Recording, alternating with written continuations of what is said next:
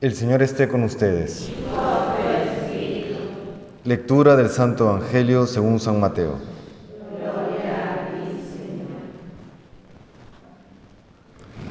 Aquel día salió Jesús de casa y se sentó junto al lago.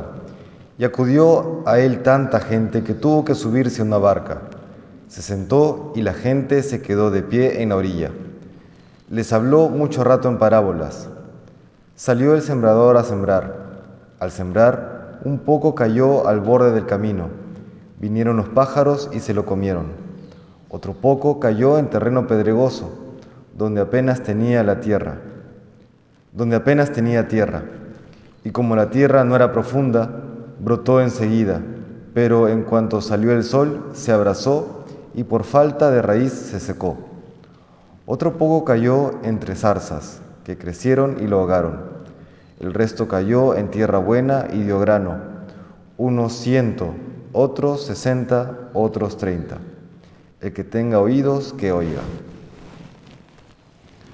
Palabra del Señor.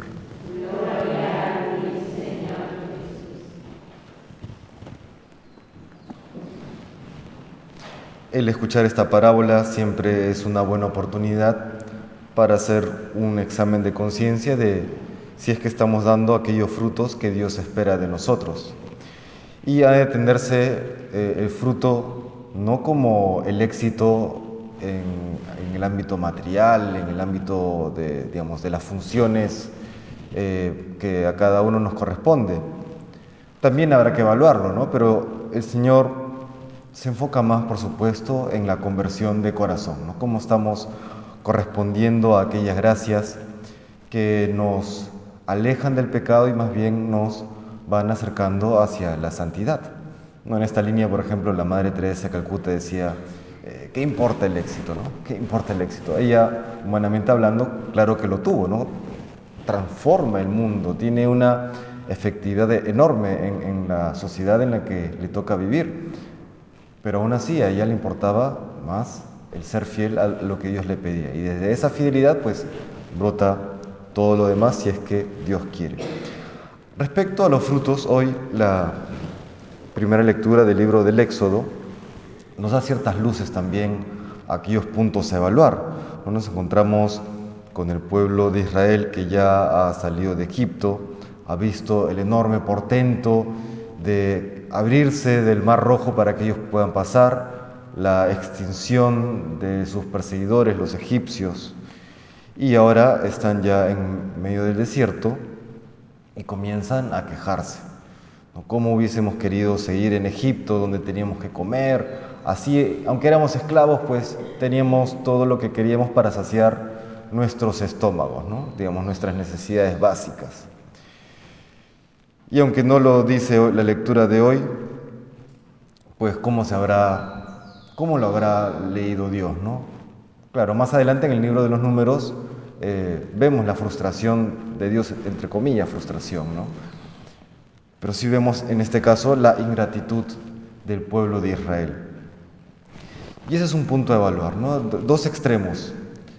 La gratitud, el agradecimiento por aquello que Dios nos da, nos da la capacidad de, de reconocer nuestros pecados y de emprender un camino de bien y por otro lado está la queja.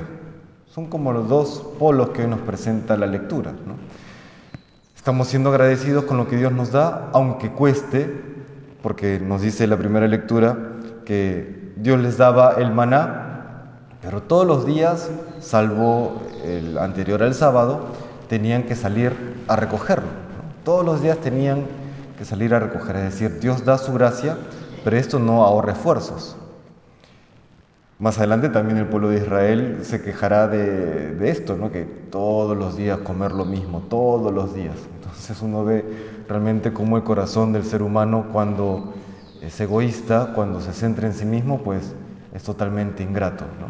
y cae en la queja, cae en el reclamo a Dios. Nos sirve pues de examen de conciencia, no estamos siendo agradecidos con aquello que Dios nos da, aunque por supuesto que implica esfuerzo, o estamos cayendo en la queja. Circunstancias difíciles siempre habrán, siempre habrá algo de desierto en esta vida. De hecho, Se sabe que la vida cristiana es una peregrinación, una peregrinación desde donde estamos hoy hacia el reino de los cielos, como es una peregrinación también el éxodo, ¿no? el salir de Egipto, de la esclavitud, del pecado, para llegar a la libertad de los hijos de Dios, como diría San Pablo. Pues que el Señor nos conceda el día de hoy ese corazón agradecido, que nos dé la gracia de la conversión, de cada vez una mayor conversión, para alcanzar algún día la santidad. Que el Señor nos bendiga.